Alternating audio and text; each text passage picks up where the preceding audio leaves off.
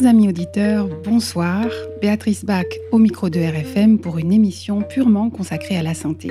Le Béaba de Béabac explore le monde passionnant de la santé, une histoire à intrigue et rebondissement faite de lignes de défense, de prise de risque et de stratégie. Il y aura du sang, des bleus et des bosses, des frissons, de la fièvre et des battements de cœur.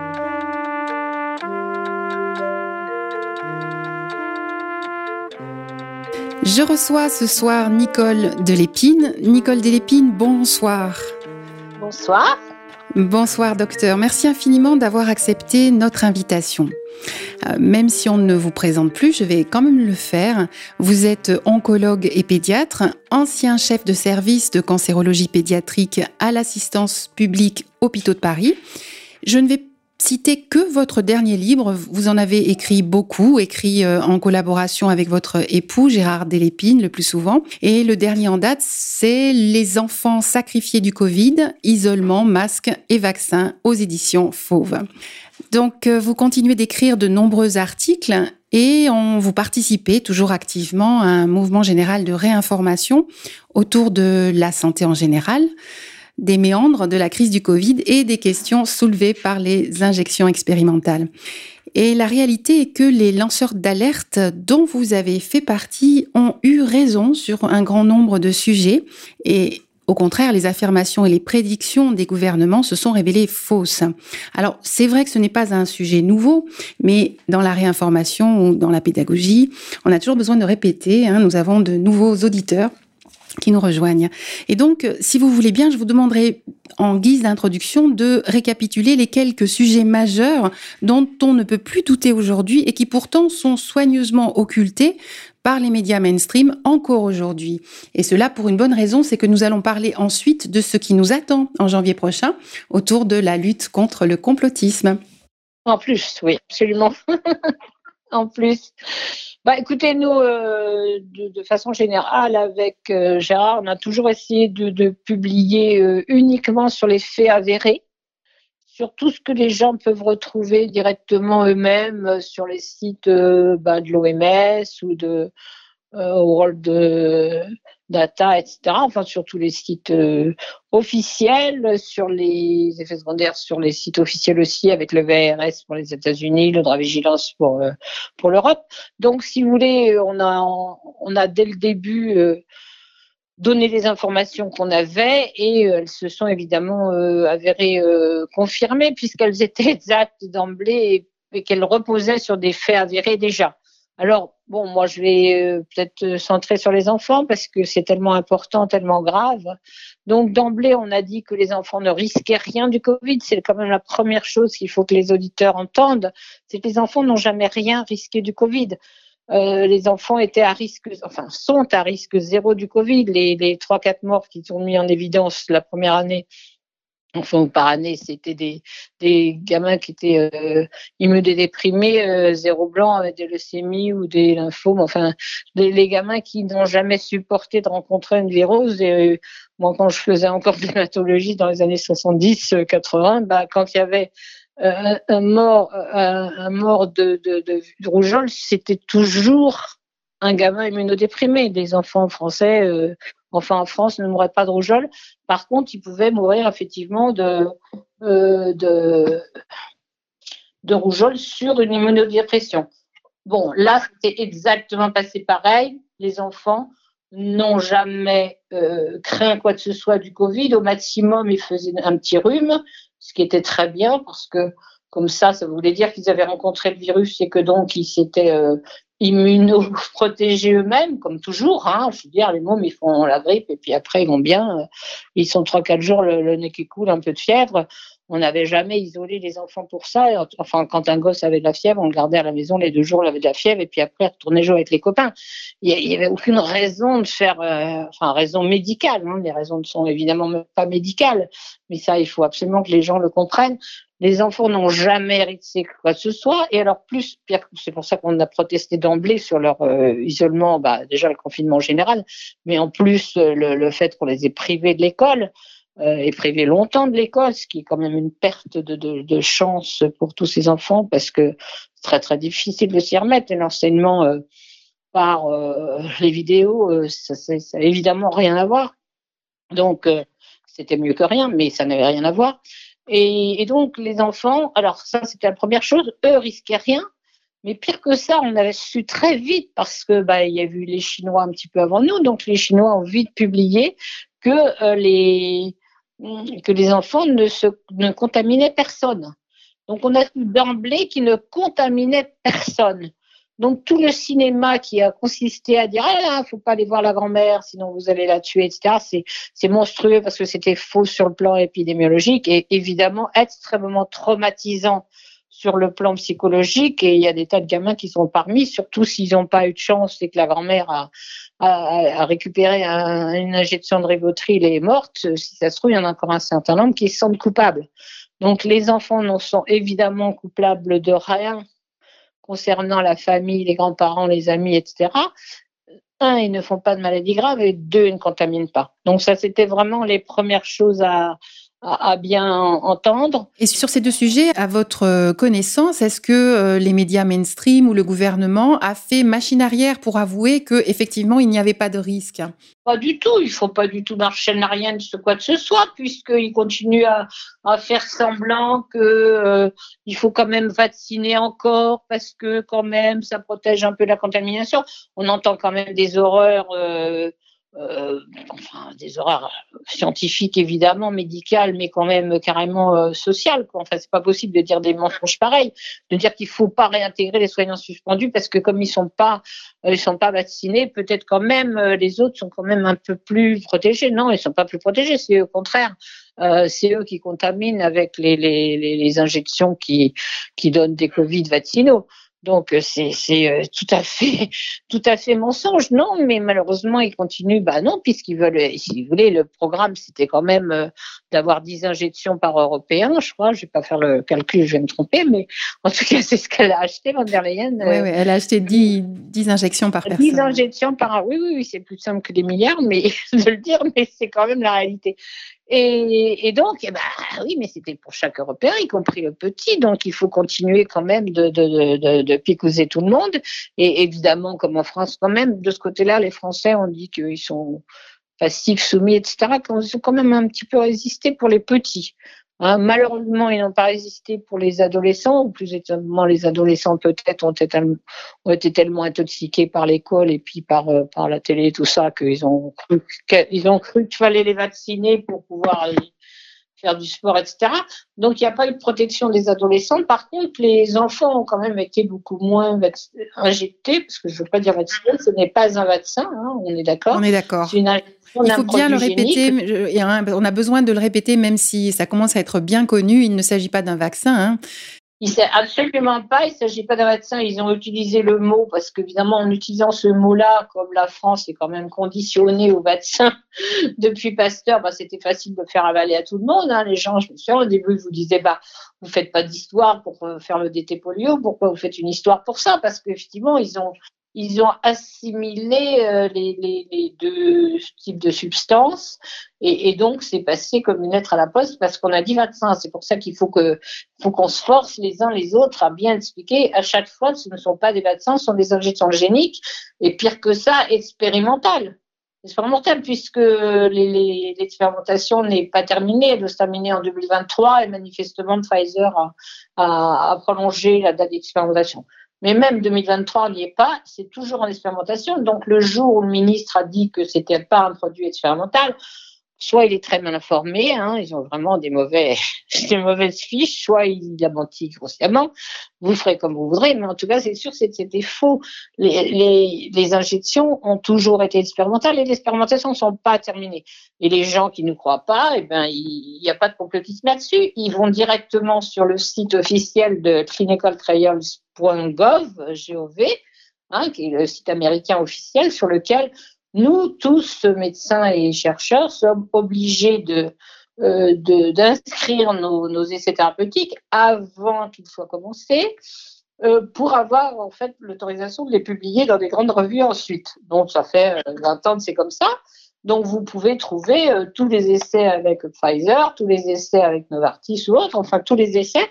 Donc vous tapez, vous allez clinical, hein, comme comme ça se prononce, avec trials, bah, c'est T-R-I-A-L-S, hein,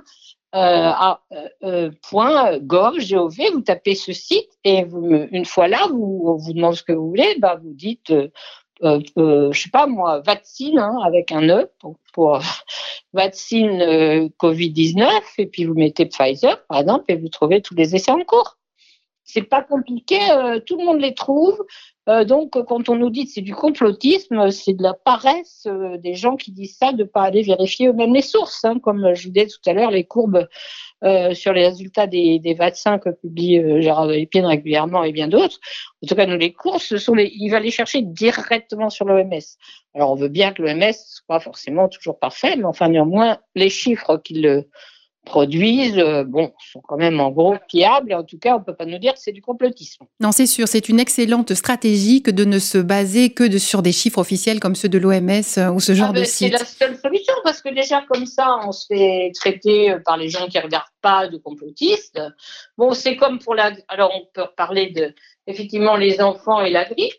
Parce que pourquoi au début, alors on va retrouver une excuse pour une fois, au tout début en février 2020, ils ont dit ah les enfants contaminent, etc. C'est comme la grippe. Bon, alors l'ont-ils cru, l'ont-ils pas cru? Enfin, en tout cas, ce qui est, ils auraient dû déjà savoir que c'était pas comme ça à cause des publications chinoises, mais enfin, admettons. Et donc ils ont, euh, on a, a comparé d'emblée les, taux de de malades de, de grippe, les enfants euh, morts de grippe, ben, il y en a une dizaine par an, alors que je vous ai dit, il y avait trois, trois enfants par an de, de, de Covid-19 chez des enfants immunodéprimés. Donc, c'est de toute façon encore beaucoup moins de la grippe. Alors, est-ce qu'on a isolé, est-ce qu'on a fermé les écoles pour la grippe? Non. Oui, ça. Ça, ça n'est jamais arrivé. Bah non. Voilà, donc dans les choses qu'il faut absolument euh, bien, quand on remonte un petit peu sur ce qui s'est passé, euh, donc euh, d'emblée, euh, on n'aura jamais dû confiner parce que le confinement, tout le monde sait que, enfin tout le monde sait, on savait, on savait en mars 2020 que ça, c'était pas une méthode de, d'isoler les gens. Hein. Ça avait été fait avec la peste quelques siècles plus tôt, et on savait que c'était pas la bonne méthode. Surtout que là, ils confinaient les, les malades et les pas malades. Hein. Ensemble. bah, bien sûr, allait soigner les gamins euh, la journée. Enfin, je dis les gamins, je suis pédiatre, mais bon, elle soigner ces, ces malades dans la journée, puis le soir, elle revenait à la maison. Euh, vraiment, c'était la bonne. En plus, ils n'avaient aucune protection, donc c'était vraiment la bonne façon de contaminer tout le monde. Comme à l'époque, on disait déjà, mais attendez, ils veulent contaminer tout le monde, c'est pas possible. Donc, euh, le confinement n'avait aucune raison d'être, hein, d'accord C'était vraiment la façon de contaminer tout le monde. Bon, les enfants n'avaient aucune raison d'être isolés, d'être privés d'école. Euh, alors ensuite, bah, les enfants avaient aucune raison, ni les adultes alors, de, de poser un masque. Si vous voulez revenir sur, sur l'ensemble, hein, les masques évidemment sont jamais n'ont jamais été faits pour euh, protéger des virus. D'ailleurs, c'était marqué sur les boîtes. Je sais pas s'ils ont continué. Non, non, ah, maintenant c'est fini. Ce n'est plus écrit sur les boîtes. Il n'y a plus écrit, ne protège pas des virus. Semble, hein. ouais, Ça c'est fini. oui, c'est ça. C'était écrit sur les boîtes. Mais vous pouvez interroger tous les chirurgiens euh, que vous voulez, dont, mon mari. Euh, ils n'ont jamais mis des masques pour protéger des virus, ni même se protéger. Ils ont mis des masques pour protéger le, le malade, enfin l'ouverture opératoire des germes qu'éventuellement il pourrait cracher dessus s'il si, n'y avait pas de bavette. En sachant que, en sachant que ça marche qu'à moitié d'ailleurs, il y a beaucoup de chirurgiens qui vous disent que ça sert à rien. Mais bon, même comme ça, et puis de toute façon, on les met, on les met de 3 heures, et puis pas, pas 12 heures, et puis pas en mettant le même pendant 6 mois. Enfin bon, ça, non, mais de toute façon, ça a été absolument tragique parce qu'effectivement, ça, et maintenant, bon, déjà à l'époque, on avait des, des publications montrant que ça ne servait à rien. Mais maintenant, on a des publications montrant que ça a aidé à évidemment euh, laisser évoluer l'épidémie et les infections associées, parce que les gens, ils sont restés malades, ils avaient de la fièvre, etc. Ils disaient c'est le Covid, c'est le Covid. C'était éventuellement une bactérie qu'ils avaient chopée avec leur, leur, leur, leur masse un petit peu infectée à force euh, ou en champignons. Enfin, il y a eu beaucoup d'infections euh, bactériennes champignons suite au port prolongé du masque. Donc, c'est une aberration. Et quand on voit encore, moi, ça me fait mal quand on voit dans les gens dans la rue, y compris des jeunes, qui se promènent éventuellement seuls, voire seuls dans leur voiture avec un masque, vous dites, mais pas possible qu'ils aient intoxiqué les gens à ce point-là. Quoi. Voilà. Et puis, on, sort un peu du champ de la santé, mais ça a quand même euh, produit beaucoup de difficultés à l'école pour les enfants, pour les petits-enfants ah bah, qui... C'est quand, même, c'est quand même la santé quelque part, hein, la santé mentale, la santé... Euh, je veux dire, ça a été... Euh, bah, il y a une, un collectif d'orthophonistes qui avait, Martine Voller l'a rappelé, récemment dans un portrait que je vous conseille tous de regarder, qui a été fait par euh, Réaction 19, euh, le portrait de Martine où elle raconte un petit peu ses difficultés à ne serait-ce qu'exprimer un avis différent au sein du Parlement. Donc, on se demande bien ce que, à quoi sert le Parlement. Et elle explique bien que d'emblée et très tôt, les collectifs orthophonistes l'avaient euh, euh interpellée pour qu'elle essaie d'expliquer aux parlementaires. Théoriquement, ça aurait été quand même leur rôle de, de dire ah, stop. Euh, le, le, caractère, moi, je, je, me souviens, on avait écrit un article assez tôt aussi hein, dans, dans François. D'ailleurs, c'était de la maltraitance des enfants parce que, attendez, comment imaginer et, réfléchir à ce que sont devenus et ce que vont devenir ces enfants qui, ont un an, deux ans, quatre ans, n'ont vu que des adultes avec un masque? Il y en a qui nous expliquent les, dessins que font les gamins maintenant. Il y a des gamins, euh, un visage, ça n'a pas, ça n'a pas de nez, ça n'a pas de bouche. Non, non, mais je veux dire, alors en plus, en plus pour apprendre à parler, euh, c'est quand même difficile parce que bon, il faut bien prononcer, bien articuler, et puis les gens regardent les lèvres, enfin les, oui, oui. La, ben oui, tout à fait. La, forme de la bouche, etc. Alors ça a été, c'est une catastrophe absolue et moi je, je crains bien. Moi j'ai quelqu'un dans ma famille qui est orthophoniste, hein, qui est, qui est euh, effondré, hein, effondré de ce qu'elle voit. Elle me dit qu'il y a, il y a en gros, les, donc elle nous l'a dit très tôt, effectivement, mais en plus, euh, les, les gosses ont perdu entre guillemets 20% de QI. Hein, c'est, ce que disent l'ensemble des orthophonistes et tous les professionnels qui s'occupent des petits. C'est une catastrophe absolue et ça continue parce qu'on voit quand même, ils ont tellement mis ça dans la tête. Moi, quand je disais, je suis effondrée de voir des jeunes avec un masque, et je suis encore plus effondrée quand je vois une jeune femme pousser une poussette avec un masque sur, euh, sur la bouche et son gamin, euh, à la limite, avec un portable dans la main. Un gamin, 18 mois, 2 ans. Non, mais attendez, il faut que les gens réalisent que leurs petits sont à haut risque. Il faut, il faut renchérir ces, ces, ces informations-là parce qu'il faut qu'ils s'occupent encore plus, qu'ils leur fassent encore plus de dessins, je sais pas, avec les bouches. Mais, mais c'est pas possible de, de, de, de, Et ça a été une catastrophe. Alors, je vous parle, là, on en parlait tout petit. Euh, dans les crèches, ils ont osé faire mettre des, des, des masques aux, aux, nurses, enfin, aux infirmières, aux gens qui s'occupent des gamins dans les crèches. Non, mais et puis il y a des parents qui ont cru bon de continuer le soir. Enfin, je veux dire, c'est hallucinant. Et donc ça veut dire quand même que l'intoxication euh, médiatique a été quand même très très forte, quoi. Parce que voilà, c'est pour ça euh, qu'il faut rabâcher. Hein, tant pis pour ceux qui savent déjà, mais c'est important qu'ils puissent récupérer des arguments, euh, comment dire, des argumentaires, des, des raisonnements euh, sur des faits incontestables que vous donnez là. Moi, c'est souvent pour ça j'ai dit je radote. À un moment, j'ai dit, euh, je faisais, euh, j'en avais tellement marre qu'ils veuillent vacciner tous ces gamins et, et bon là, ça s'est un peu calmé, mais je crois qu'il faut qu'on fasse encore beaucoup d'articles. Et je disais, je radote, je fais un article tous les trois jours pour dire ne vaccinez pas, ne vaccinez pas. Bah parce que d'abord je touche pas grand monde à chaque fois, j'imagine, et puis pas bon peut-être un peu toujours les mêmes, et c'est bien de toucher des gens différents. Et puis je dis bah qu'est-ce que font les médias? Ils radotent dix fois par jour, donc même si je fais un article tous les trois jours, je vais pas faire le poids. Hein. Oui, c'est ça. c'est ça. ce que je peux, mais à nous tous, on peut essayer de faire le poids. Faut vraiment, faut vraiment, je sais pas, faut que les grands-mères, les mères euh, euh, fassent attention avec tous ces petits, les infirmières des petits, les, mais franchement, hein, si personne n'y croit, elles vont voir une orthophoniste euh, une heure et elles vont comprendre parce que là, en posant les questions à l'orthophoniste entre quatre yeux, parce qu'autrement, elles n'ont peut-être pas le droit de parler, j'en sais rien, aux autres peut-être pas. Mais enfin, entre quatre yeux, essayez d'avoir l'avis d'une orthophoniste. Vous verrez l'horreur que c'est de mettre des masques ou des institutrices. Moi, j'ai vu des institutrices pareil aussi pour le retard d'apprentissage à la lecture, évidemment. Euh, comment voulez-vous la lecture? Faut faut la parler aussi. Enfin il faut que les gens et, et alors là alors chez les un tout petit peu plus grands l'apprentissage des langues étrangères ça c'est sublime.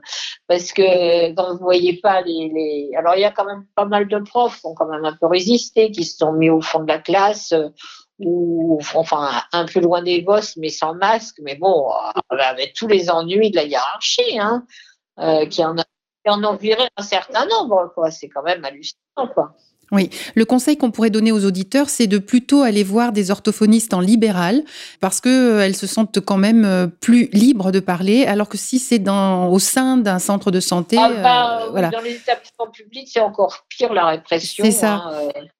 Hein, là, là, il est clair que bah, ça fait quand même longtemps, hein, comme médecin hospitalier, aurait bien une vingtaine d'années déjà j'avais beaucoup protesté parce que si vous voulez quand vous receviez je sais pas une sépicémie en garde ben euh, depuis une vingtaine d'années il fallait euh, mettre le, protocole enfin c'est-à-dire l'association d'antibiotiques décidée par le comité d'infection de l'hôpital et non pas ce que vous aviez envie de mettre en fonction de bon l'état clinique du patient etc et en plus ça aboutissait à des, des, des aberrations parce que tout le monde mettait les mêmes antibiotiques évidemment sur ordre. Et donc avec des résistances et puis, enfin bon, c'était complètement aberrant, mais c'est parce que la médecine hospitalière, effectivement, n'est plus libre depuis euh, une vingtaine d'années. Nous, on a essayé de le crier, en particulier en, cancérologie, euh, bah, dans, un peu dans le vide, hein. mais euh, avec la, perte de la liberté de donner les, meilleurs soins euh, aux patients en fonction des données de la science, qui était quand même l'arrêt Mercier de, de 1936, qui théoriquement est toujours valable, mais évidemment inappliqué, puisque maintenant, y compris là, chacun l'a su et l'a compris pour le Covid, on a eu interdiction de soigner les patients. Donc, euh, il a fallu arrêter de soigner les malades et de, de, de, les prendre et laisser mourir à la maison. Et puis, quand ils mourraient pas assez bien, leur donner un petit coup de rivotril pour, euh, dans les EHPAD pour, les, pour euh, qu'ils soient euthanasiés rapidement sur, sur ordre. Hein, Alors, on y viendra tout à l'heure au sujet de l'euthanasie. Donc, dans les choses évidentes à dire, bon, bah, les masques ne servent à rien. Puis alors, si on arrive directement et, rapidement, évidemment, à ces injections géniques, dont les enfants n'avaient évidemment aucun besoin, dont personne, quand même, je, je généralise, personne n'avait aucun besoin, puisqu'on avait des traitements efficaces qui marchaient bien. L'hydroxychloroquine et l'azithromycine de Raoult, bah, euh, on savait bien que ça marchait parce que en, Chine, ça avait déjà marché. Il y avait des articles, il y avait même des articles même de, de l'américain là qui a qui a tout organisé, de, qui, qui on l'avait dit que ça marchait en 2005 sur le coronavirus précédent. Donc vraiment, tout le monde savait que ça marchait. Bah, évidemment, ils ont été très forts dans la, diabolisation. Euh, euh, de, de, Raoult, mais bon, c'est une honte absolue puisqu'on avait donc on avait traitements qui marchaient, on a eu aussi Ivermectine, hein, tous les gens qui traitaient avec la gale des, vieux ou des pauvres savaient de ça. On vit dessus de ça marchait Ivermectine, donc on on n'était pas sans sans médicaments, il y avait rigoureusement aucune raison de vacciner qui que ce soit, enfin de vacciner entre guillemets, d'injecter qui que ce soit, y compris les vieux, y compris les faibles, y compris euh, les à risque, au contraire, parce que tous les gens à risque, euh, il y avait déjà une immunodépression euh, éventuelle, euh, ça n'a fait qu'aggraver et donc ils ont encore été plus sensibles aux effets toxiques. Mais bon, déjà les vieux, il n'y avait aucune raison. Hein, je, maintiens parce qu'on ah, a peu tellement de morts dans les EHPAD. Vous parlez, euh, on vous injecte dans une, un EHPAD, vous avez 80 ans, vous mourrez, on dit, bah, t'étais vieux, hein, c'est pas de chance. Hein. Mais ah bah, rappelez-vous, les centenaires dont on était si fiers, les centenaires, c'est quand même des gens intéressants. Parce qu'ils ils avaient tenu son temps, si j'ose dire. Hein, d'accord et, et, pas avec des monceaux de médicaments, puisque sinon, on n'aurait pas tenu 100 ans.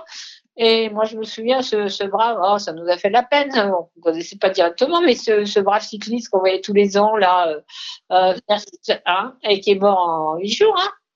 Ah, bah, ah bah, c'est pas de chance, hein, on est d'accord, c'est pas de chance. Hein. Oh, il était vieux quand même. Non, mais c'est insupportable, quoi. Et puis alors, ils les ont forcés à s'injecter, les familles ont forcé. Bon, je pense pas que les familles étaient méchantes nécessairement et voulaient pas tout, pas voulaient pas tout avoir l'héritage, mais quand même.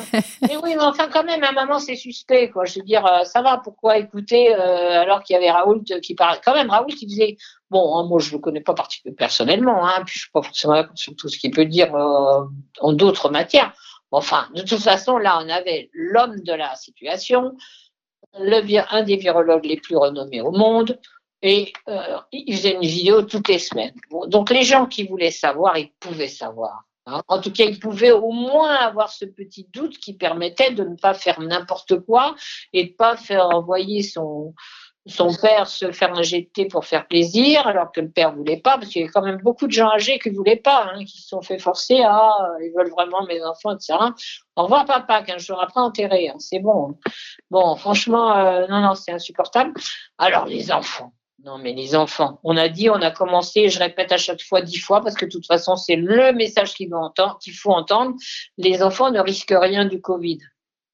Donc, ils ont zéro raison d'être injectés. Zéro raison. Puisque, un, ils ne risquent rien, et deux, ils ne contaminent pas. De toute façon, s'ils contaminaient, c'est quand même pas aux jeunes de protéger les vieux. Enfin, en l'occurrence, ça ne se posait pas puisqu'ils ne contaminent pas. Et on le sait, hein, et, très tôt, il y avait quand même eu des, publications, euh, y compris quand même de scientifiques français, bon après ils sont fait tout petits, mais qui avaient montré, euh, il y avait un, épisode là euh, en montagne, un gosse qui avait était au ski et qui avait été qui était Covid positif, et puis alors du coup, mais ils avaient testé 160 personnes autour de lui, ils n'ont pas trouvé une personne contaminée, y compris ses frères et sœurs qui vivaient avec lui. Voilà, donc ça c'est la preuve absolue autour de lui, il n'a contaminé personne. on l'a eu d'emblée, c'était une étude de, de l'INSERM, enfin c'était fait par des gens euh, respectés du, du, de la DOTSA théoriquement. On n'a pas entendu beaucoup parler après de cette étude, pourtant elle était tout à fait euh, remarquable. Et bon, il y en avait plein à l'étranger hein, du même genre, donc euh, nous on a publié dix fois, mais d'autres aussi. Hein, je veux dire, euh, c'est vraiment, euh, tout le monde a expliqué que les enfants contaminaient pas et qu'il n'y avait aucune raison de les, de les embêter. D'ailleurs, on voit bien qu'en en Suède, ça s'est très bien passé. Ils ont continué à aller à l'école. euh, voilà, alors c'est très intéressant parce que dans vos articles, vous reprenez cette courbe sur euh, trois ans pratiquement de mortalité, de, mortalité des gens déclarés Covid. Euh, voilà. Et, donc, on voit que, ce sont deux courbes qui se superposent pratiquement au niveau de, de la mortalité, mais que la France est au-dessus, c'est-à-dire qu'elle a plus de morts. c'est extraordinaire. on, est dans, on, est dans, les gens qui ont le plus de morts, oui, on est dans vraiment effectivement, ça, Gérard, vous, vous exposer ça une autre fois en détail, mais euh, il aime bien d'ailleurs toujours comparer la, France euh, à l'Algérie. D'accord? Parce que si vous regardez sur les courbes que vous avez dû voir et puis que vos auditeurs peuvent regarder, moi je pense que j'ai mis plusieurs reprises sur mon site et puis bon, sinon il, il, tape bilan catastrophique ou bilan de l'épidémie, euh, Gérard Delphine sur Nouveau Monde, ça doit y être aussi. Donc voilà. Mais euh, Gérard, oui, il aime bien comparer l'Algérie parce que l'Algérie, ils ont, ils sont à 6000 morts, je crois, euh, euh, pour la, enfin, pour l'année. Là, nous, on est à 120 000, quoi. Enfin, je veux dire, c'est une différence que d'ailleurs, souvent, sous sa courbe, je dis, attends, je ne vois pas la courbe de l'Algérie. Bah oui, elle est tout en bas, puis elle est en vert. Parce que justement, comme c'est les, il reprend les courbes de l'OMS, des fois les couleurs sont pas formidables. Et comme c'est presque à la horizontale, parce qu'ils n'ont pas une mort. Et pourquoi l'Algérie n'a pas une mort alors que l'Algérie a à peu près la même euh, population que nous? Finalement, en âge, ils ont pas mal de gens âgés à risque, il y a des diabétiques, bon, enfin bon. Donc il y a des gens à risque. Pareil, mais simplement ils ont obéi, enfin ils ont obéi, non, ils ont, ils ont écouté, pardon, ils ont écouté Raoult. Et leur ministre a dit il faut écouter Raoult. Et donc, ils ont, ils ont fait le, traitement, effectivement, euh, hydroxychloroquine, azithromycine. Et au bout de deux mois, le, euh, le ministre de la Santé algérien a dit Oui, c'est bien, on n'a pas de mort. Enfin, très, très peu par rapport aux pays euh, riches, si j'ose dire, qui, accumulaient les morts en accumulant les. leur refus de soigner, et puis ensuite en accumulant les vaccins pour les injections. Parce que plus on a injecté, plus les gens sont fragilisés, plus les gens ont refait des. Bah oui, ils ont diminué leur, immunité, euh, ils sont contaminés entre eux. Enfin bon, c'est une, vraie catastrophe. Mais effectivement, si vous comparez. Et alors, euh, on va rajouter aussi l'argument de toujours Jean, c'est que euh, vous comparez la Tunisie et l'Algérie.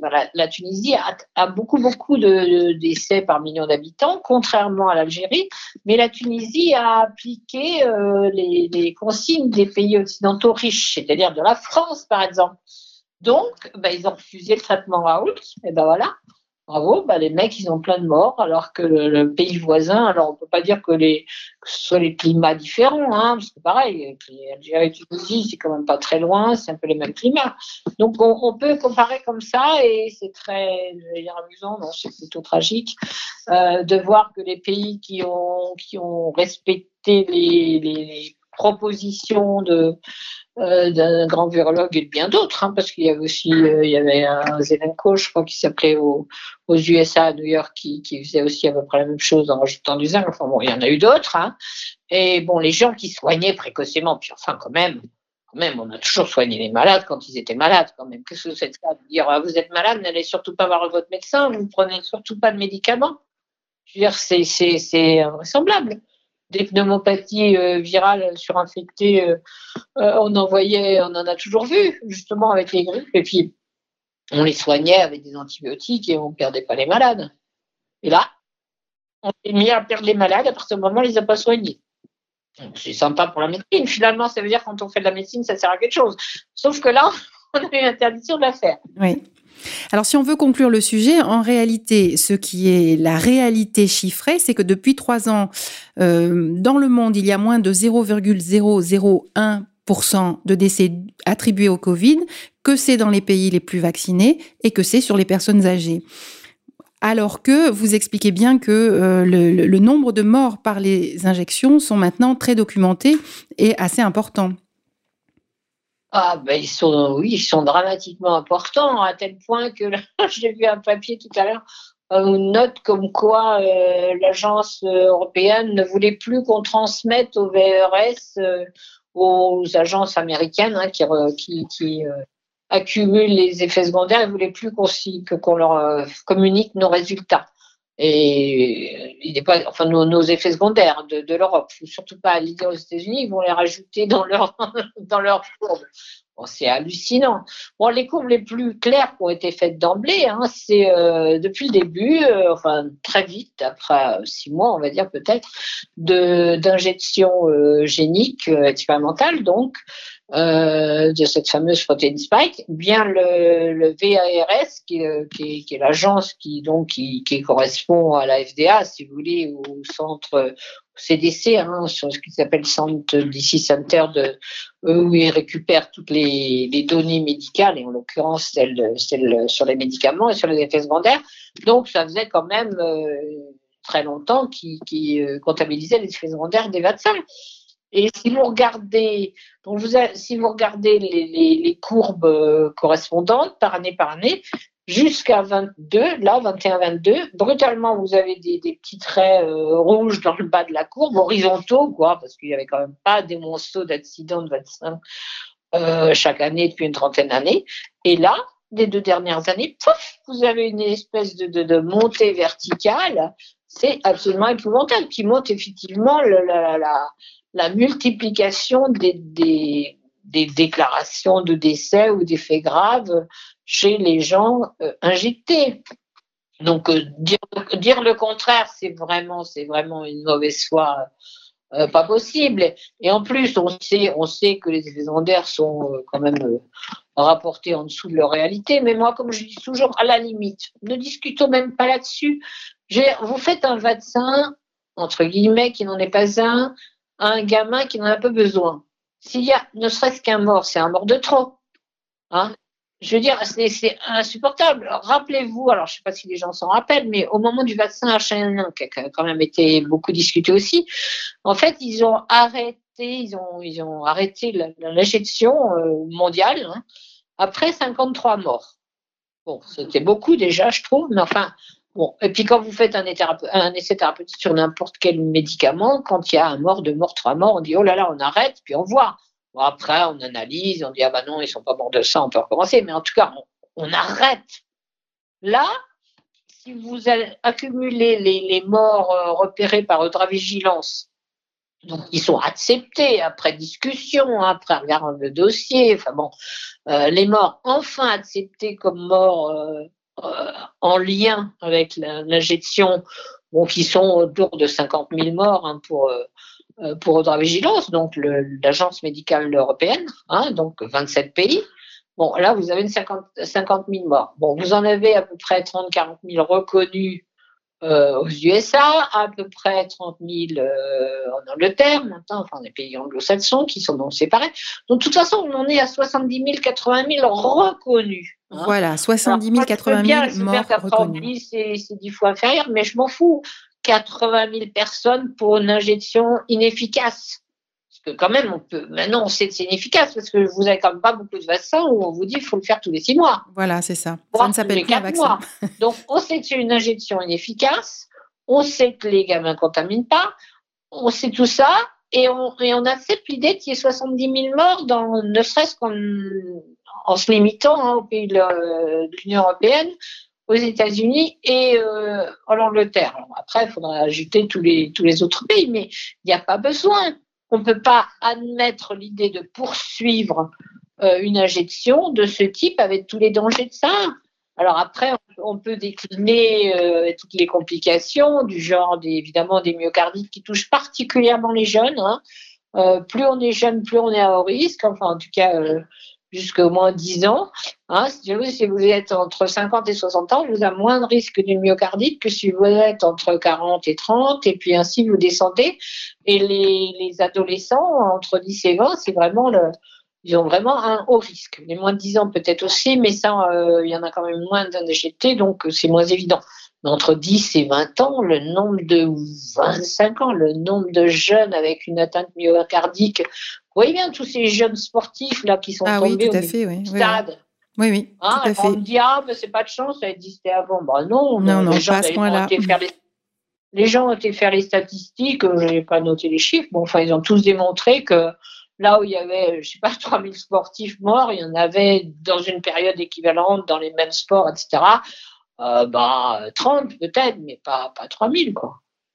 Donc, ce qui fait que d'un côté, nous avons des chiffres euh, étayés, publiés, tout à fait officiels, et de notre côté, au niveau des médias mainstream ou des euh, gouvernements, nous avions, nous avons au mieux des omissions, au pire des mensonges.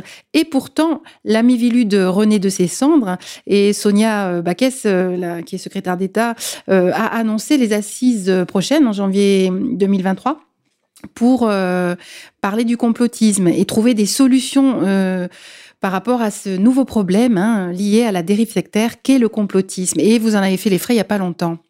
Alors écoutez, moi j'ai euh, publié il n'y a pas très longtemps un petit papier parce que l'ami Lugudes ça m'avait dit quelque chose. Bon, enfin d'abord ça m'a choqué extrêmement que cette dame euh, traite de complotiste. Alors, je, n'ai rien contre elle, mais je ne connais pas très bien ses compétences en médecine pour être brutalement spécialiste de l'analyse des données qu'on peut donner. Enfin, pas nous spécialement, enfin, tous les, tous les gens qui ont publié euh, honnêtement, je sais pas, du genre Laurent Mukeli, euh, Laurent Toubiana et, et tous ces gens-là, hein, Pierre Chaillot, enfin, tous les gens qui ont fait des analyses extrêmement sérieuses des données publiées par les organismes officiels. Je ne peux pas dire autrement parce que euh, on ne peut pas leur reprocher de donner les résultats des organismes officiels quand même. C'est invraisemblable.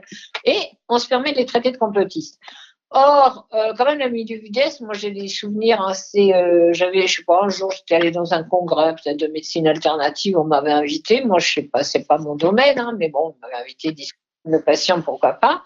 Et effectivement, j'avais été mise au courant déjà de la façon dont ils avaient cette organisation avait agressé, euh, je sais pas, les homéopathes ou des gens qui ressemblent à ça. Enfin bon. Alors je dois répondre quand même qu'à chaque fois ils ont perdu quand même. Hein voilà, il faut, voilà, ça il faut le répéter. Mhm. ah bah oui, quand même, c'est important parce que chaque fois qu'ils ont attaqué en disant Monsieur Intel c'est une secte, etc. ou c'est l'organisation c'est une secte, ils ont perdu.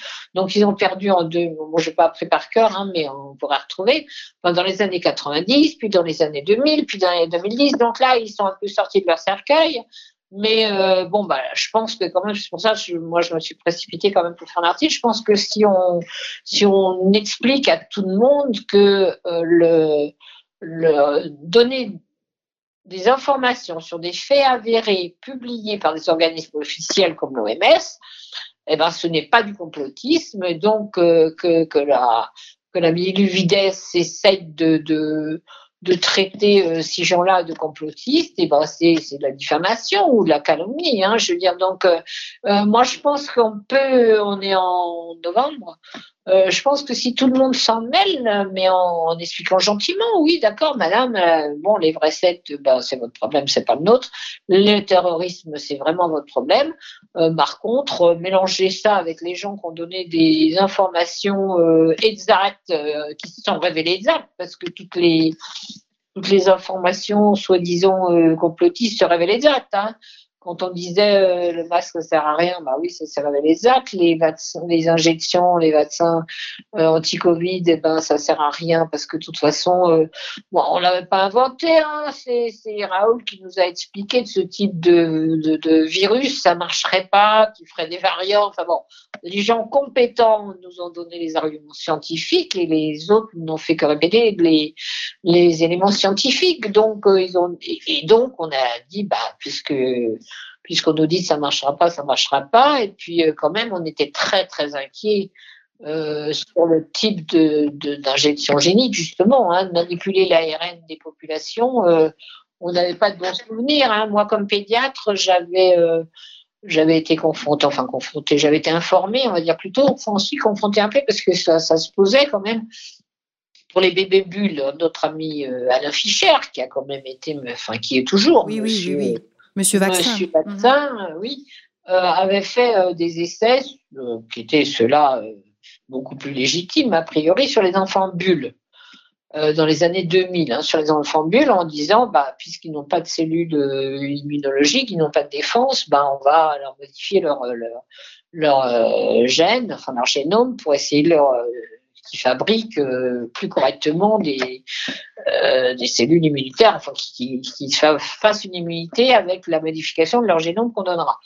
Bon, ils ont essayé de faire ça, mais on était dans les années 2000. Euh, moi, je me souviens que les dix premiers, oh là là, c'était formidable, on allait changer la vie des enfants bulles. Hein. Les enfants bulles, c'est vous naissez avec zéro défense immunitaire et on vous colle dans une bulle, effectivement, et on, on vous raconte la vie à travers des, des plastiques euh, et on, fait des soins avec les mains qui rentrent à l'intérieur de la bulle, c'est épouvantable, hein, on est d'accord. Donc c'était euh, tout à fait légitime qu'on essaye de traiter ces enfants-là.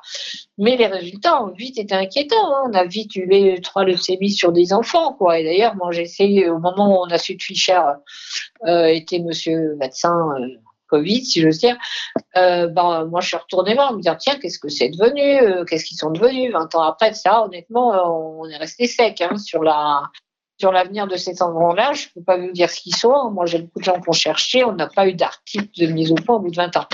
Donc, honnêtement, ça n'avait pas été un succès franc, on va dire. Hein encore une fois, c'était tout à fait légitime d'essayer. Moi, c'est pas, je ne veux pas critiquer quand on essaie de traiter une, une, affection euh, tragique, euh, même par des méthodes difficiles. Hein. Moi, comme cancérologue, on a quand même donné des, des médicaments qui n'étaient pas non plus euh, de l'eau de Vichy. Hein.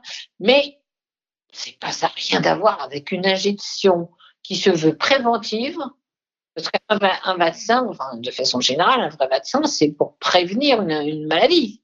C'est pas pour guérir une maladie. Donc là, on s'adresse à des gens sains qui n'ont aucune maladie.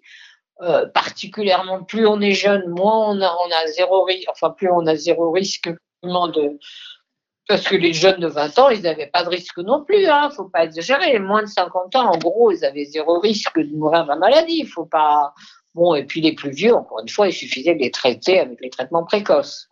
Donc, faire un traitement préventif avec un type de médicament expérimental de ce type, c'est vraiment joué l'apprenti sorcier. Oui, finalement, on revient sur la réalité de la gestion de la crise et, de ces sujets. Mais pour revenir au thème des assises euh, prochaines, dans la communication, on sent bien qu'il y a un désir de faire évoluer l'arsenal législatif. Il y a quand même cette stratégie euh, qui est une stratégie médiatique et politique. Elle pose les questions, elle pose des questions sur la crainte, euh, finalement, quelle frontière il y a entre la liberté de parole, de pensée et la dérive sectaire. Ça risque tout à fait flou, donc c'est quand même assez dangereux. Et on se dit, on n'est pas du bon côté, quoi.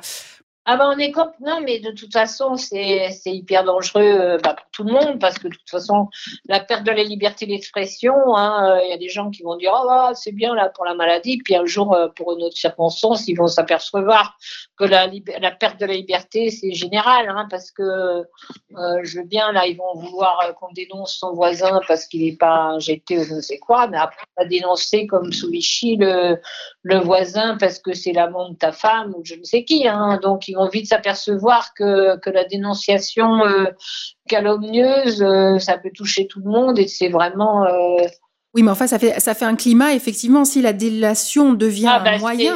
C'est enfin, totalitarisme. Euh, c'est pour ça que je dis qu'il faut faire vite, là, parce que quand même, quand on dénonce vite ce genre de choses, je sais pas, là, on a, on a apparemment un nouveau Twitter, je sais pas, quelqu'un m'a dit que j'étais réintégré, je sais pas, j'ai pas eu le temps de vérifier. Euh, on a, bon, je veux dire, on voit quand même bien que quand on, quand on se met à tous, si j'ose dire, euh, dénoncer ça, bah, finalement, il recule hein, quand même. Hein. Il y a eu des tas de sujets. Donc, moi, je, veux dire aux gens, soyez optimistes, mais, mais actifs. Parce que va pas vous tomber du ciel que ça aille mieux. Par contre, j'ai quand même vu plusieurs fois où, je pas forcément souvenir en tête dans les médias, mais où euh, il y a eu, euh, même avant d'ailleurs, hein, où il y avait des choses qui, n'étaient pas dénoncées, et puis les, les twittos, euh, ils faisaient monter le hashtag, le hashtag, le hashtag, et finalement, trois jours après, on entendait sur CNews, et quatre jours après ou cinq jours après, on finissait par en entendre parler sur France Info. Donc, je dirais, ben oui, on arrive à faire monter quand même le sujet, de telle façon qu'ils sont quand même, ils finissent par être obligés d'en parler. Mais là, c'est une bataille du peuple. Hein. Je veux dire, si le peuple s'en fout et si le peuple en vive, vive la, la, la, la, République démocratique allemande avec la Stasi, euh, c'est un choix. Hein. Je veux dire, on peut pas, on peut pas non plus faire le bonheur du peuple contre lui.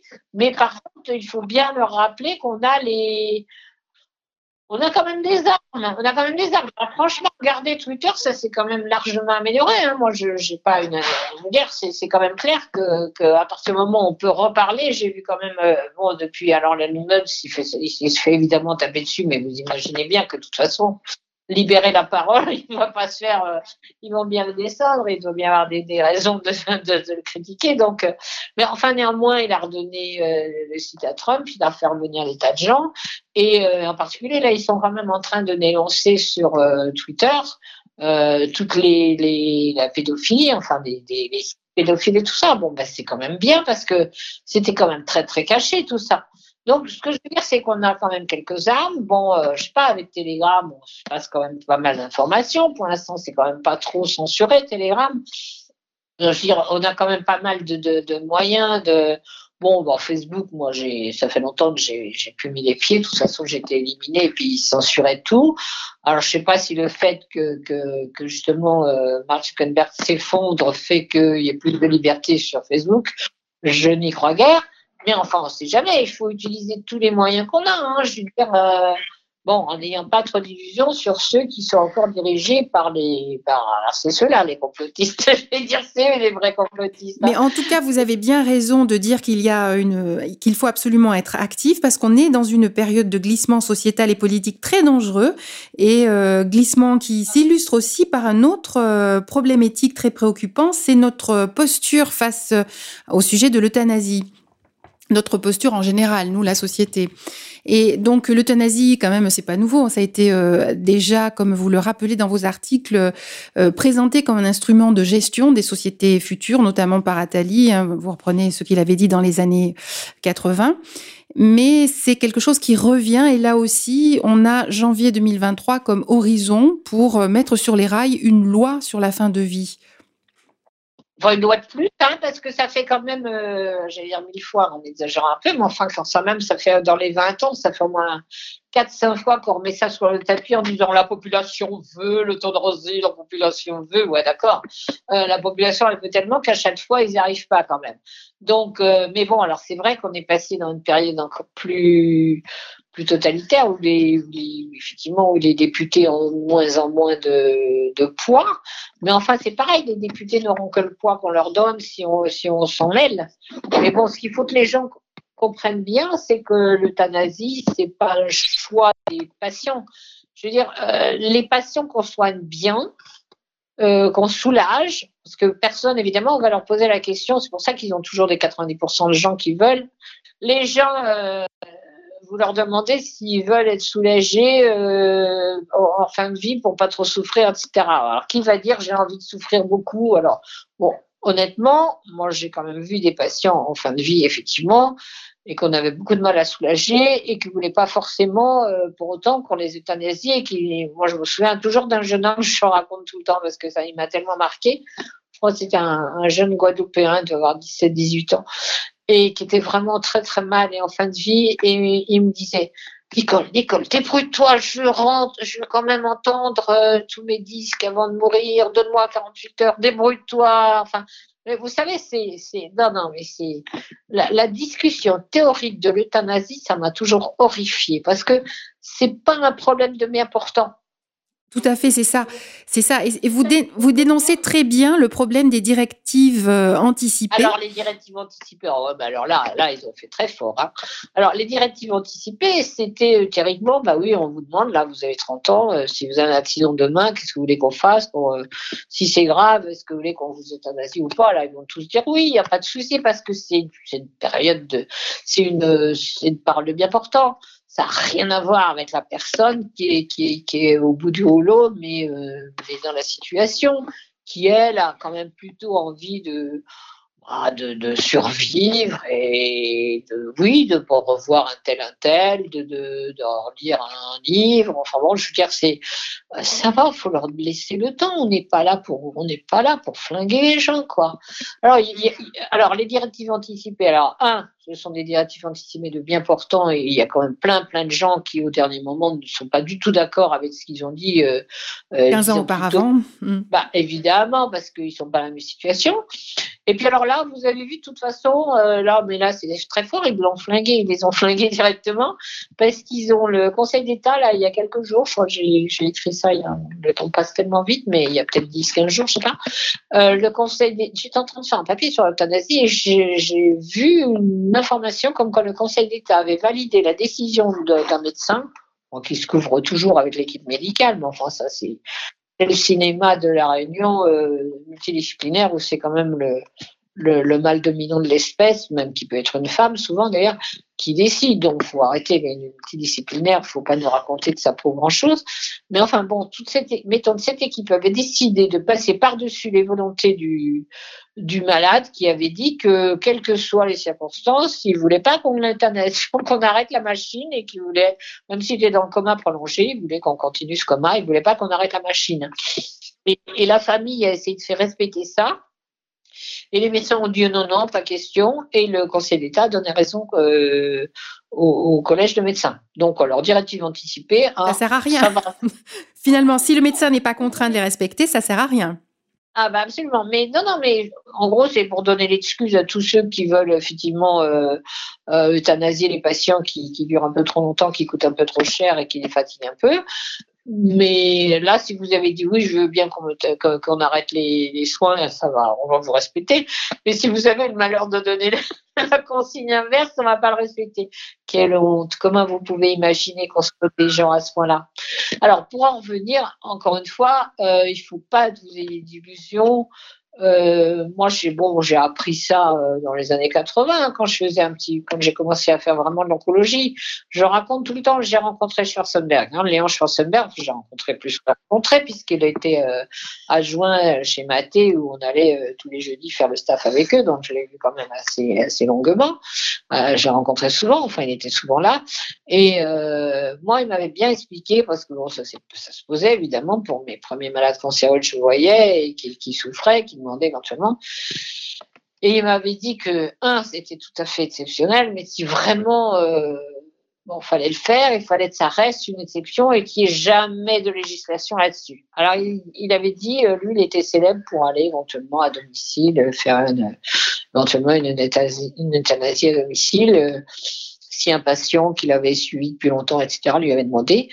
Euh, mais il disait toujours, je me mets en avant, je le dis dans les journaux, etc., pour que s'il y a un malade en colloque singulier, je sais pas, le médecin de famille fin fond de la Corrèze, qui avec son patient qu'il connaît depuis 20 ans et qui pour une raison X va veut le soulager, il y a quelques situations exceptionnelles où ça peut se justifier, enfin en tout cas où le malade peut le réclamer, mais il faut que ça reste une exception et puis que ce médecin ne soit pas condamné. Donc euh, on dira, bah non, dans ce cas-là, bah, d'ailleurs vous avez vu Schwarzenberg, il nous a bien expliqué que c'était vraiment une protection euh, juridique des collègues euh, moins connus que lui, qui, parce que bon, c'était un monsieur très connu à l'époque, hein, je ne sais pas si les gens savent maintenant, mais c'était avec Maté, ils avaient inventé quand même la grève de moelle à l'époque, celui qui avait, qui avait sauvé des, des irradiés de, ville, romane, enfin bon, peu importe. Euh, enfin, c'était des gens très très célèbres. Ils disaient bon, moi, moi, je suis connu. Quand je passe à la télé, tout le monde me reconnaît tout de suite. Euh, donc, je pourrais protéger ces gens-là. Mais il a dit surtout un, ne jamais légiférer. Euh, parce que parce que si on légifère, après c'est tout le monde. C'est après c'est facile. Hein. Moi je me souviens d'une surveillante une nuit à Vicenne qui nous disait qu'est-ce qu'il faut encore là celui-là? Non mais c'est bon quoi. Je veux dire qu'est-ce qu'il faut encore là celui-là? C'était un gamin effectivement qui était très malade, très avancé, avec des métastases, qui n'avait pas envie de mourir. Ça va quoi. Je veux dire c'était pas elle de décréter qu'elle l'avait assez vu qu'il fallait l'euthanasie. Non mais franchement. Et, ça si vous voulez c'est devenu quand même. Euh, J'allais dire une habitude dans certains services, bien sûr. J'écris souvent, hein, les gens ça les a peut-être choqués, mais quand je disais on fait des lits, oui, oui, il n'y avait plus assez de lits parce qu'il y a longtemps qu'il n'y a pas assez de lits dans les services. Hein. Donc, euh, ouais, ouais, dans les années 2000, ah, ben, on fait des lits. Alors, je ne dis pas qu'ils euthanasiaient des gens qui allaient vivre, hein, ou des gens bien portants, c'est pas ça.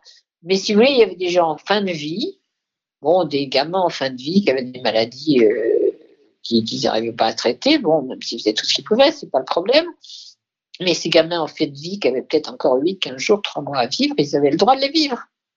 C'était pas à nous médecins de les injecter parce qu'on n'avait pas assez de livres. Vous voyez ce que je veux dire? Tout à fait, mais tout à fait. C'est différent. Mais ça, vraiment, vraiment, il faut que les gens le sachent. Et l'autre euh, information que je peux vous donner aussi d'expérience de, personnelle de gens qui avaient plus d'expérience de moi et qu'on a eu beaucoup plus. Parce que quand même en pédiatrie, on avait la chance d'avoir quand même beaucoup de malades qui guérissaient. Donc, euh, on n'était pas exactement la même population. Mais euh, par exemple, il y avait euh, Lucien Israël, hein, qui était un des premiers patrons à avoir soigné des cancers du poumon. Et d'ailleurs, il avait écrit un bouquin, vous devez encore pouvoir peut-être trouver, qui s'appelle La vie jusqu'au bout. Hein. Et Lucien Israël, bon, c'était pas un enfant de cœur, je veux dire, il soignait des cancers de poumon toute la journée, et je peux vous dire que les cancers de poumon, il y a 30, 40 ans, c'était pas très drôle non plus, hein, c'était des gens très fatigués, très gênés, etc. Et là aussi, moi, je l'ai eu comme, comme maître, si veux dire, à, à enfin, un petit peu, enfin, même avant qu'on y soit, il y était avant qu'on y soit, mais bon, moi, je l'ai vu souvent, et, on a discuté souvent de ce type de, de malade, donc c'était, dans, dans les années 90, 2000, quoi. 90, 90 plutôt, ouais, 90, 95. Et M. Israël nous disait, m'avait bien expliqué qu'il n'avait jamais vu, à part deux, trois malades, vraiment des malades demander l'euthanasie, qu'il avait sûrement fait d'ailleurs, parce que dans le colloque singulier, on peut, hein, mais il faut, faut pas que ça soit une loi. Il ne faut pas que ce soit un collège, il faut que ce soit vraiment un rapport entre un malade précis et un malade et un médecin précis. Le colloque singulier, selon Hippocrate. Et euh, il m'avait toujours il m'a toujours dit que les malades qui demandent, ce sont des malades qui n'ont pas été pris en charge, pas soulagés, qu'on n'a pas, euh, qui sont abandonnés, que personne ne vient voir, qu'ils sont pas entourés, bon que je sais pas, qu'on leur donne pas le, le, bassin quand ils en ont besoin, quand, euh, on soulage pas leur douleur, ça. Donc quand les gens se sentent abandonnés, qui demandent l'euthanasie, bah bien sûr, bah bien sûr, mais c'est c'est c'est pas c'est vraiment une solution euh, économique où je me sens trop. Puis alors si on les conditionne là, si pendant trois mois on va les conditionner qui sentent de trop, c'est pour ça que les hôpitaux sont trop pleins et que et qu'on peut pas soigner les jeunes, n'est-ce pas? Il faut vous euh, qui êtes qui sont malades, il faut vous il faut vous sacrifier parce qu'il n'y a plus assez de moyens pour les jeunes, etc. Hein, on a des moyens quand même, on envoie des milliards tous les matins là, euh, l'Argamanu euh, en Ukraine, mais aussi en Afrique du Sud. Je ne peux pas compter tous les milliards que, que distribue notre président généreux avec notre argent. Donc euh, non, mais c'est vrai. Bon, alors il y a des généreux comme ça. Mais franchement, euh, ils, vont, ils vont conditionner les vieux, en particulier, à accepter cette idée que bah, ils sont trop sur cette terre. Parce que notre ami Athalie, Athalie c'est sauf que lui, il a 79 ans et qu'il ne s'est pas encore suicidé. Mais lui, il fait partie de l'élite, que voulez-vous? Voilà, Lui, pourtant, il a, il, a, le bon âge. C'est pour les gueux. Hmm. Et je me souviens que vous aviez écrit qu'en tant que cancérologue, euh, vous aviez remarqué que les demandes des familles avaient énormément eh, augmenté à cause du matraquage un peu, je pense, médiatique et du fait que le sujet est régulièrement mis sur la table, etc. Mais que celle des patients en fin de vie n'avait pas du tout augmenté. Oh bah non, pas du Voilà. Quand vous êtes en que fin de vie, c'est votre peau, là. Vous n'êtes plus dans la théorie, vous êtes dans. Mais les familles, on les conditionne. Moi, ça, ça m'avait beaucoup frappé, mais très tôt. Hein, après, après, bon, on avait, je veux dire, l'habitude entre guillemets, mais euh, très tôt, ça m'avait frappé de voir à quel point les familles poussaient à ce que bah, ça en finisse, en disant, en croyant surtout que leurs patients, parce que bon, il y a les familles euh, méchantes, mais celles-là, on les voit pas trop, à la limite, mais celles qu'on voyait qui étaient tout le temps là, et en fait, on sentait bien que c'était elles qui n'en pouvaient plus. Oui, ouais, je comprends. Et, je comprends, hein, c'est pas. Alors, euh, loin de moi le jugement parce que c'est il y, a des situations absolument insupportables. Donc les gens en ont marre, ils n'en peuvent plus, ils n'en peuvent plus, ils n'en peuvent plus. Euh, et, ils pensent que leur malade n'en peut plus non plus. Sauf que le malade, il n'est pas dans la même situation parce que lui, il veut quand même vivre encore un peu, euh, au moins ce qu'il peut, quoi. Donc, et souvent, le, la famille aimante, hein, là je parle que des gens vraiment qui, aiment leur, leur patient, hein, soit un enfant ou je sais pas, un mari, peu importe, une mère, euh, mais qui, qui projettent leur vécu insupportable sur leur patient. Et c'est aussi insupportable d'ailleurs, le patient il en a marre d'être malade, il en a marre tout ça, mais néanmoins, il vit au jour le jour, à l'heure l'heure, c'est-à-dire il veut pas avoir mal aux pieds ou machin, euh, il veut pouvoir être euh, soulagé un moment, il veut vouloir euh, manger un petit truc qu'il aime bien, qu'on va aller lui chercher à la charcuterie d'à côté. Il vit beaucoup plus au jour le jour que, que, que la famille qui projette et qui dit entre guillemets c'est pas une vie, mais qu'est-ce que c'est qu'une vie? Qu'est-ce que c'est qu'une vie? Bah, C'est à chacun de se le eh ben définir en tout cas. Et, au moment où vous la pique, de toute façon, vous n'avez plus de vie. Alors, oser dire c'est pas une vie qui vit comme ça, comme on entend des gens dans les, dans les réunions multidisciplinaires. Moi, j'ai eu des, des discussions, ah, enfin, j'ai vécu des, des, réunions multidisciplinaires. Ça commençait vraiment dans les années, euh, ouais, en 90, par là, ça, a commencé à être la mode de, se réunir pour savoir s'il fallait arrêter euh, une machine ou si ce gamin méritait. Moi, je me souviens d'une petite fille euh, euh qui, avait qu'on avait récupérée en bon effectivement avec un osteosarcome avancé qui avait été abandonnée pour un autre hôpital que je vais avoir la charité de pas citer. Et mais qui était belle comme tout qu'on avait remis en rémission etc bon donc elle était mignonne je la revois toujours avec son, beau chapeau parce que une collègue qui la promenait avec un beau chapeau à avoir 7-8 ans et, grande discussion parce que, euh, je sais pas, elle retombe, elle refait une rechute. Et là, on la retrouve en réa. Bon.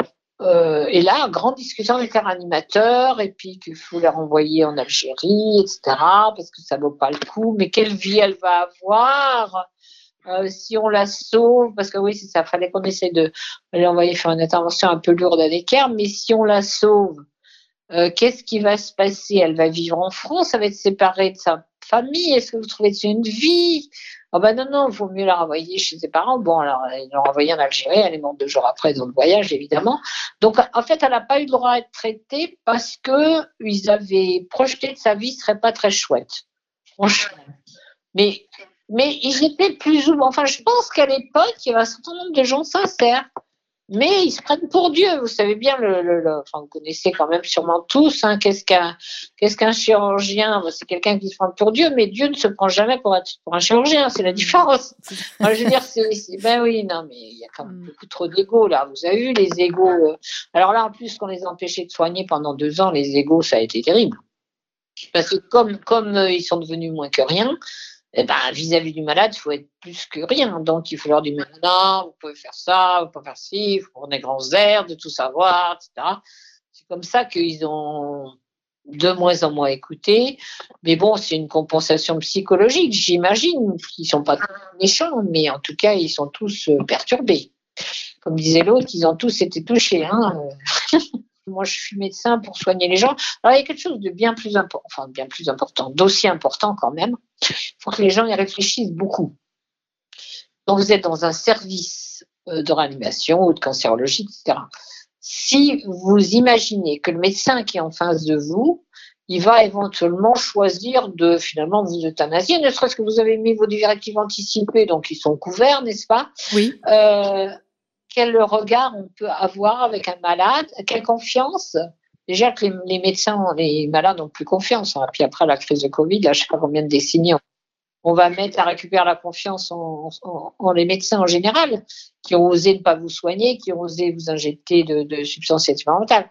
Bon, mais même, euh, comment voulez-vous avoir confiance dans quelqu'un dont on pense qu'il peut aller jusqu'à vous euthanasier ou en tout cas euh, arrêter la machine parce qu'il trouve que ça fait euh, trois jours de coma et que 15 jours ou deux mois, enfin peu importe.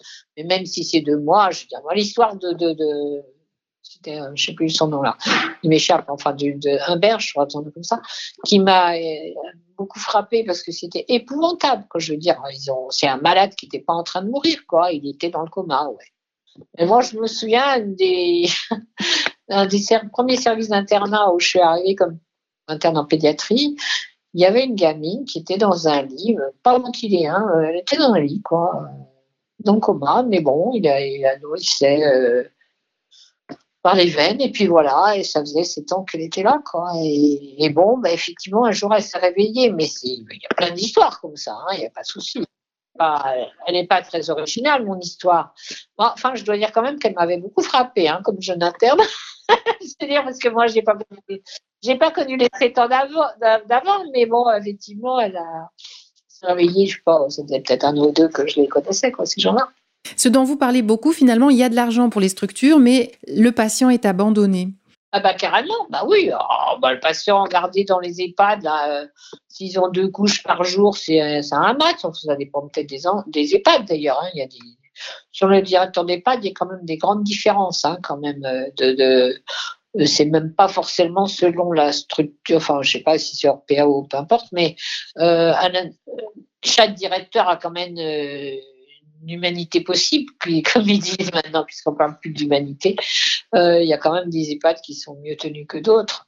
Alors, je veux dire, quand on en est à, dire qu'il faut pas, je sais pas si vous regardez les repas donnés dans les EHPAD euh, aux, résidents ou euh, et même dans les hôpitaux publics euh, en termes de garde. Hein.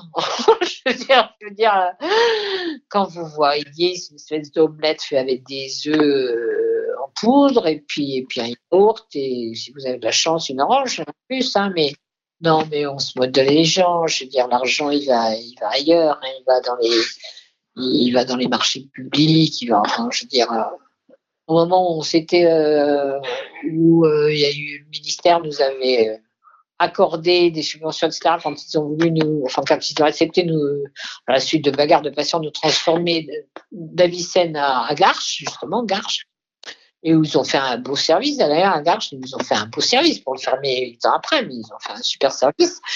Eh bien, euh, quand même, le, chef de cabinet du ministre, là, qui était Douce Blazier à l'époque, avait été scandalisé qu'on n'ait pas d'ordinateur quasiment à Vicenne en 2004. Hein. enfin, qu'on ait des vieux, des vieilles brouettes qui dataient de 10 ans. Et il nous avait donné donc une, euh, une enveloppe pour que les deux ans euh, qui restaient à Avicenne, parce qu'il fallait le temps de faire les travaux à Garches, euh, et ben, je peux vous dire qu'on les a jamais vus. Il y avait, je sais pas, une dizaine d'ordinateurs avec des écrans plats, etc. On les a jamais vus. Ils ont soi-disant été volés la première nuit, n'est-ce pas? Et puis même, si vous voulez, on avait vu qu'avec la, moi je suis pas très doué avec les chiffres, mais avec la l'enveloppe qu'on avait, époux, qui est plus doué que moi pour les chiffres, avait, avait vu que, si vous voulez, mettons qu'on nous donne 10 ordinateurs, quoi, et, mais pour le prix de ces 10 ordinateurs, on avait 20 Carrefour dans place. Euh, donc, euh, où était passé le reste, si vous voulez euh, nous, on a écrit ça pour les gens de s'amusent, hein, qui disent soigner ou obéir. On l'a écrit en, en 2016 pour l'envoyer aux candidats président de la République, pour leur dire, bah voilà, euh, ce qu'il faut faire, parce que bon, ils peuvent peut-être pas tout remettre sur tout, je comprends, euh, mais il y a quand même des choses très simples à faire pour que euh, rapidement avoir, sans, dépenser plus d'argent, pour rapidement remonter un petit peu le niveau de l'hôpital et, et voir les troupes en même temps. Ça compte. Et donc soigner ou obéir. Oui, on a déjà dit ou obéir, hein, et c'était avant le Covid. Hein. Voilà. Et donc, c'était déjà il y a quelques années, et on a vraiment l'impression, en vous entendant, qu'il y a une, que la, pratique médicale à l'ancienne disparaît. Hein, le médecin de famille qui donnait des traitements individualisés, qui connaissait tout le monde, au profit d'une gestion technocratique. Euh. mais je voudrais vous poser, quelle est votre vision de, pour l'avenir du médecin et de la pratique de la médecine? Est-ce que vous êtes quand même optimiste? Oh, ben, il n'y a pas optimiste ou pessimiste. Il y a est-ce que les Français décident, et peut-être aussi les Européens en plus sens large, hein, parce que enfin, on est quand même dans les pires. Mais bon, est-ce que les Français décident de reprendre leur avenir en main Hein, c'est-à-dire de ne pas laisser raconter n'importe quoi à nos gamins, tu es une fille, je suis un garçon, etc., n'importe quoi, hein, parce que c'est encore un autre domaine, le transgenre, mais on pourra y venir. Depuis que j'ai mis mon nez là-dedans, je suis affolée. Mais bon, non, non, mais c'est vrai, il y a des trucs qu'on laisse de côté en disant ah, c'est marginal. Puis, puis quand on voit un petit gamin euh, de, ses connaissances qui se ramène en disant T'es sûr que je suis une fille Enfin bon, tu te dis Oh là là là là, qu'est-ce qui se passe Je vais lire. Et alors tu ouvres et là, c'est épouvantable. Bon, cette parenthèse donnée. Euh, donc, si vous voulez, l'avenir, il est entre nos mains. Hein. Bon, si on laisse faire ceux qui sont actuellement au pouvoir en disant ah, ya, ya, ya, et puis que ceux qui essayent de le remplacer, euh, ils courent après, euh, ils, courent après les voix ou les pseudo-sondages. Moi, je vais vous dire un truc qui m'a extrêmement choqué hier. Euh, là aussi, bon, je suis pas contre l'avortement. Bon, c'était l'avortement de la loi Veil, bah, c'était l'avortement de la loi Veil pour éviter effectivement les drames liés aux aiguilles à tricoter, des conditions terribles. Bon, euh, maintenant, la loi de d'août 2021 autorise l'avortement jusqu'à 9 mois. Oui, ah oui, oui, oui. Et euh, là, ils veulent mettre ça dans la Constitution. Alors, on, met, on va mettre un meurtre d'enfant dans la Constitution. Et alors, bon, alors. C'est tous ces sujets-là euh, mis bout à bout qui nous fait quand même sentir le danger, effectivement, comme vous dites. Ah bah, c'est pour ça que je dis, les gens se réveillent. Ah oui, alors, est grave, enfin, ce qui est grave, c'est que les gens dont on attendrait qui, qui nous défendent, là, j'ai vu, alors, je vais le dire directement parce que parce que c'est choquant. J'ai eu Marine Le Pen qui était contre qu'on mette ça dans la Constitution. Huit jours après, elle est pour jusqu'à 14 semaines. Qu'est-ce que c'est que ce cinéma-là? Il y a eu un sondage, il y a eu quoi? Mais on ne court pas après les sondages, enfin. Non, non, mais je veux dire, donc là, le peuple doit se réveiller. Bon, moi, je ne sais pas quand est-ce qu'il va se réveiller le peuple, mais ça dépend que de nous, l'avenir. Moi, je ne peux pas vous dire que l'avenir va être bon si, les gens continuent à se soumettre.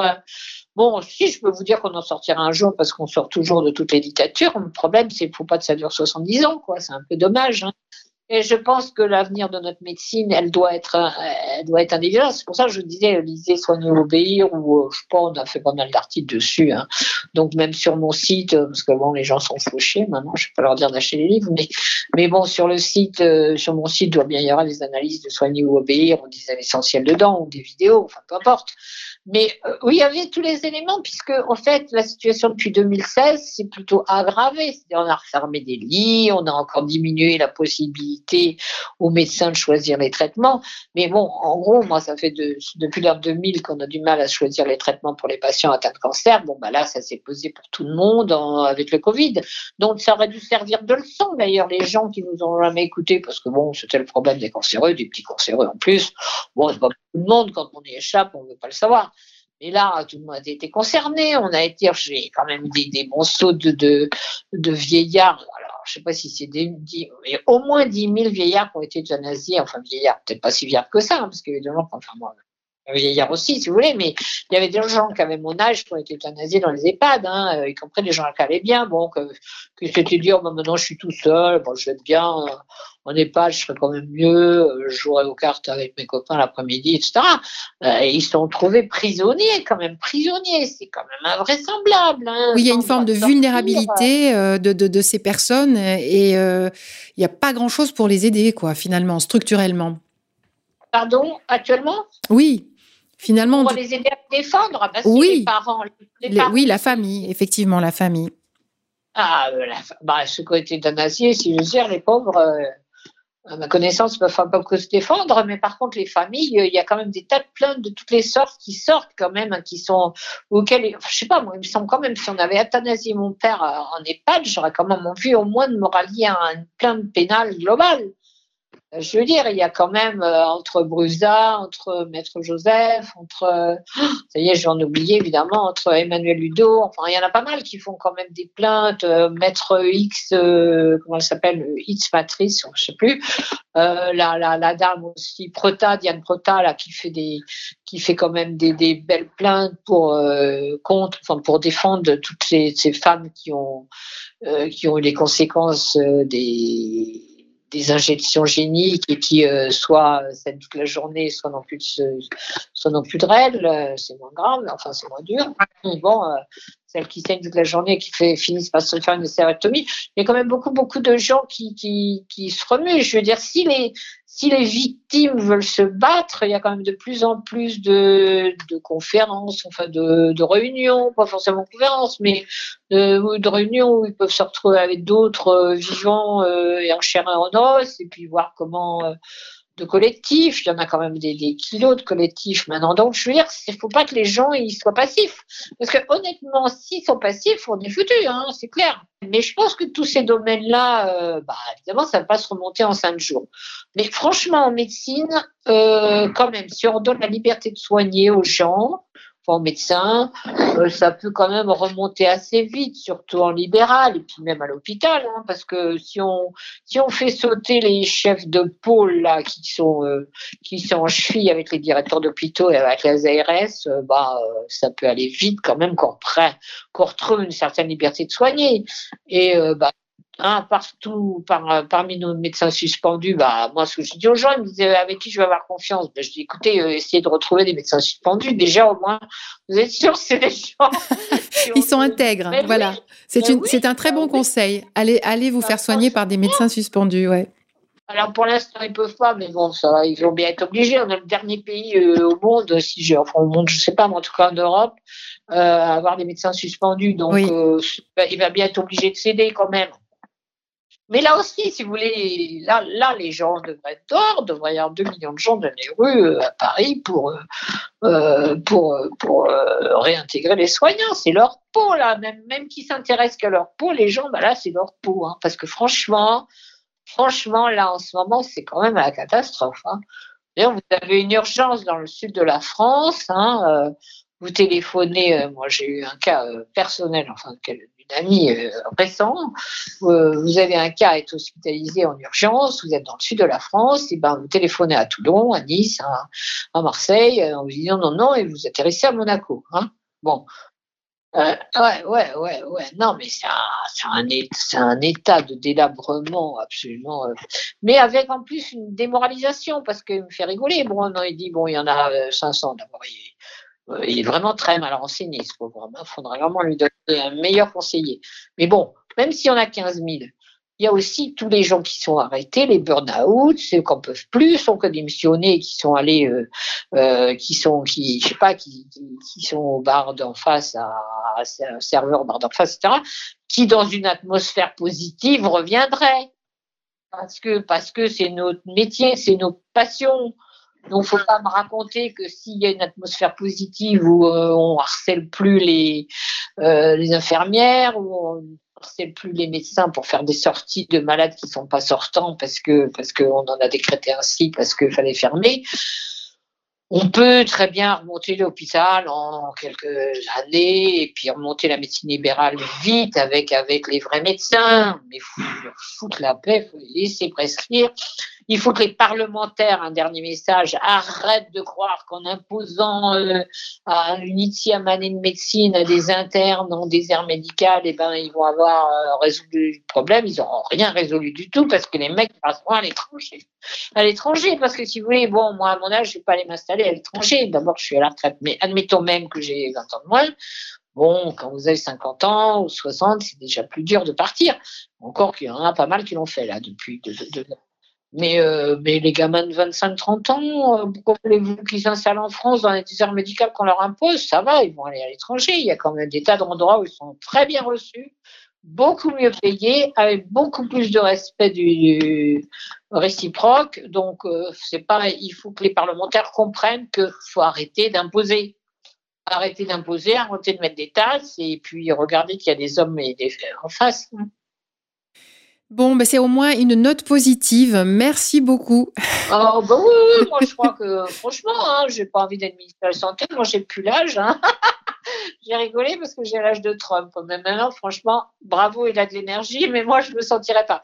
Enfin, par contre, on peut, on peut, comme beaucoup d'autres, on peut conseiller euh, vraiment des ministres parce que, euh, enfin, pas comme ça, quoi. On peut envoyer des informations, etc. Parce que là, vraiment, nous raconter qu'il y a 500 mecs suspendus en France, mais franchement, il a qu'à aller dans, les manifs. Déjà, il va rencontrer euh, 1000 au moins dans les manifs. Donc, on va les informer. Voilà, on va continuer notre travail de réinformation et de pédagogie patient et redondant, mais c'est ce qu'il faut faire. important que les, euh, toutes les adresses des députés et des sénateurs sont sur le site du, Sénat et, du Parlement. Donc, il euh, faut vraiment que les gens ils se prennent en main aussi. Hein. ils peuvent aller prendre un rendez-vous avec leurs députés à côté et dire Moi, je suis pas d'accord avec l'histoire de la Ménivudès. Qu'est-ce que c'est de ce truc-là? Mais qui réagissent. Si personne réagit, alors c'est sûr que ça va aller très mal. Mais on compte sur vous pour les stimuler. Voilà, exactement. C'est ce que nous avons fait ensemble. Merci beaucoup. Allez, au revoir. Merci, au revoir. Chers auditeurs, c'est la fin de cette émission. Merci de l'avoir suivi. Tous vos messages sont encore et toujours les bienvenus. Vous pouvez me faire part de vos remarques et suggestions à l'adresse santé en minuscule e-du6r.fr. On se retrouve bientôt pour un prochain numéro du Béaba de Béaba. Prenez soin de vous. Chin chin. À la prochaine.